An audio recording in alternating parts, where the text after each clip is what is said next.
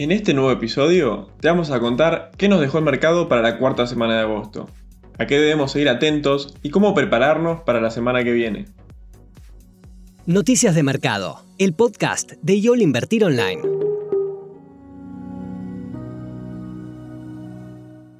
Para comenzar esta edición, vamos a comentarte cuáles fueron las noticias más importantes en el ámbito internacional. Uno de los hechos más relevantes estuvo relacionado con las declaraciones que hizo este viernes el titular de la Reserva Federal, Jerome Powell, en el marco del simposio anual de Jackson Hole. A través de una conferencia virtual, el presidente de la Fed se refirió a la posibilidad de iniciar el tapering antes de que finalice el 2021. Para Powell, podría ser apropiado comenzar con la reducción de estímulos este año si la economía norteamericana continúa recuperándose como lo viene haciendo hasta ahora. Sin embargo, el titular de la entidad aclaró que el potencial inicio del tapering no significa que el Banco Central tenga pensado también adelantar una suba de los tipos de interés de referencia. Según Powell, la tasa de interés se mantendrá en los niveles actuales hasta que la economía alcance unas condiciones consistentes de máximo empleo, algo que la Fed no espera que ocurra hasta 2023. Por su parte, los principales índices bursátiles de Wall Street reaccionaron al alza luego de las declaraciones. El SP500 subió un 0,88%, el Dow Jones un 0,69%, mientras que en Nasdaq 100 se apreció un 1,01%. En segundo lugar, y también relacionado con el panorama económico de los Estados Unidos, este lunes se publicó el índice PMI del sector manufacturero, el cual registró una leve desaceleración en agosto. El dato preliminar se ubicó en los 61,2 puntos, situándose por debajo de las previsiones de los analistas, que habían calculado unas 62,5 unidades. A su vez, el indicador se estableció por debajo de los 63,4 puntos informados en el mes anterior, es importante destacar que una lectura por encima de los 50 enteros indica una expansión de la actividad económica. Esta leve desaceleración, junto a otros datos macro difundidos recientemente, se mantiene en línea con las declaraciones de Powell, que considera que todavía es apresurado pensar en una subida de los tipos de interés. Con la mira puesta en la semana próxima, los ojos del mercado estarán atentos a un dato trascendente que vendrá de China el martes, el Centro Chino de Información y Logística publicará el índice PMI del sector manufacturero. Para el consenso del mercado, el indicador se establecerá en los 50,2 puntos. Si se cumplen las predicciones de los analistas, el dato reflejaría una leve desaceleración respecto al 50,4 informado durante el mes anterior.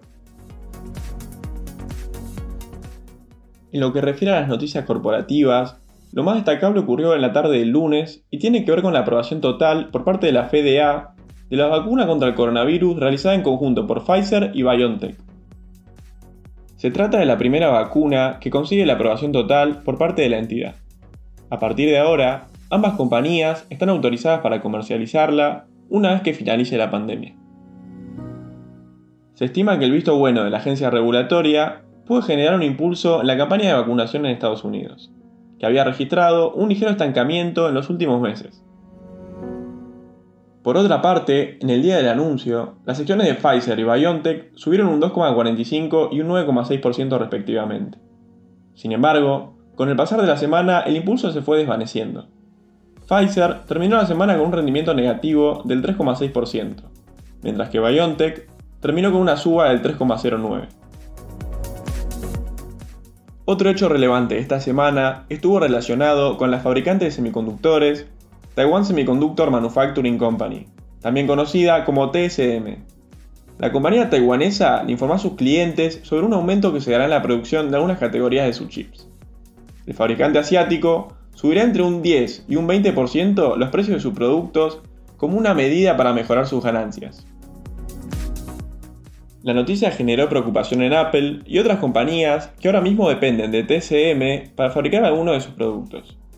En el caso de la empresa de la manzana, tiene previsto lanzar el iPhone 13 en septiembre, y se trata de un producto que depende enormemente de estos componentes, por lo que podría significar un aumento en los precios del producto estrella de Apple. Para finalizar la sección de renta variable internacional, comentaremos cómo le fue a los principales índices de Wall Street. A pesar de las correcciones que comenzaron a mitad de la semana anterior, el Dow Jones, el SP500 y el Nasdaq finalizaron en terrenos positivos. Estos últimos dos marcando nuevos máximos históricos y destacándose el tecnológico con una variación positiva del 2,82%. En lo que refiere a los sectores, el de energía fue el que mejor desempeño tuvo, con un aumento superior al 7%, que fue explicado en gran parte por el fuerte rebote en el precio del petróleo. Entre los rubros que peor se desempeñaron esta semana se encuentran los sectores de servicios públicos y consumo básico, con caídas del 2% y el 1,4% respectivamente. Pasando a la sección de macroeconomía de Argentina, lo más trascendente de esta semana fue que el Fondo Monetario Internacional concretó este lunes la distribución de los derechos especiales de giro, que equivalen a unos 650 mil millones de dólares. La entidad repartió el dinero entre sus países miembros en función de la cuota que cada uno tiene con el organismo. En el caso de la Argentina, le correspondieron 4.355 millones de dólares. Esta inyección se tradujo en un aumento en las reservas del Banco Central, que pasaron de los 42.048 millones de dólares a los actuales 46.188. En cuanto a las noticias relacionadas a la renta variable de Argentina, nos encontramos finalizando la temporada de presentación de resultados correspondientes al segundo trimestre del año. Particularmente, esta semana se destacó por la publicación de los balances de los principales bancos, que detallaremos a continuación. En primer lugar, el banco BBVA Argentina alcanzó un resultado positivo de 7.220 millones de pesos, logrando superar significativamente los 6.218 del mismo periodo del año anterior, y reflejando un aumento de más del 100% respecto al primer trimestre del año. Por su parte, el Banco Macro también tuvo un resultado positivo de 4.617 millones de pesos, casi duplicando lo reportado durante el trimestre anterior. Sin embargo, haciendo una comparación contra el mismo periodo del 2020, su resultado neto disminuyó en un 50%. Observamos, a su vez, un fuerte descenso de más del 15% interanual en sus resultados netos por intereses.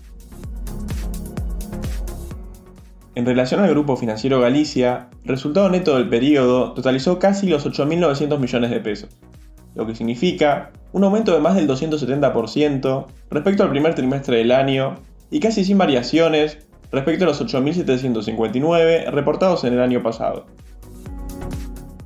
Los sólidos resultados del trimestre se encuentran explicados por el buen desempeño tanto del Banco Galicia como de Tarjeta Naranja.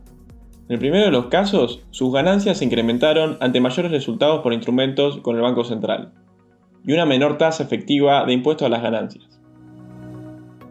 En el caso de tarjeta naranja, sus resultados aumentaron por mejoras en el desempeño operativo y por un menor cargo negativo por exposición a la inflación. Para culminar con los balances, nos enfocaremos en el banco hipotecario, que por segundo trimestre seguido muestra un resultado negativo, siendo esta vez de 1.111 millones de pesos, que podemos comparar con una pérdida de 1.803 millones para el primer trimestre del año y una ganancia de 896 en el mismo periodo de 2020. Si bien los ingresos por intereses crecieron un 58% interanual, el costo de fondeo hizo lo propio en casi un 90%, reflejando un resultado neto por intereses negativo de 740 millones de pesos. Para finalizar con la sección de renta variable de Argentina, debemos mencionar el sobresaliente desempeño que tuvo el Merval, que finalizó este viernes en nuevos máximos que rondan los 73.200 puntos, marcando una importante suba semanal de casi el 8% y del 12% para el índice medio en dólares. Cabe destacar el considerable aumento en el volumen operado de las acciones locales en estos últimos días, superando el promedio operado en el año y en ciertos papeles el volumen operado durante el rally alcista de mediados de mayo.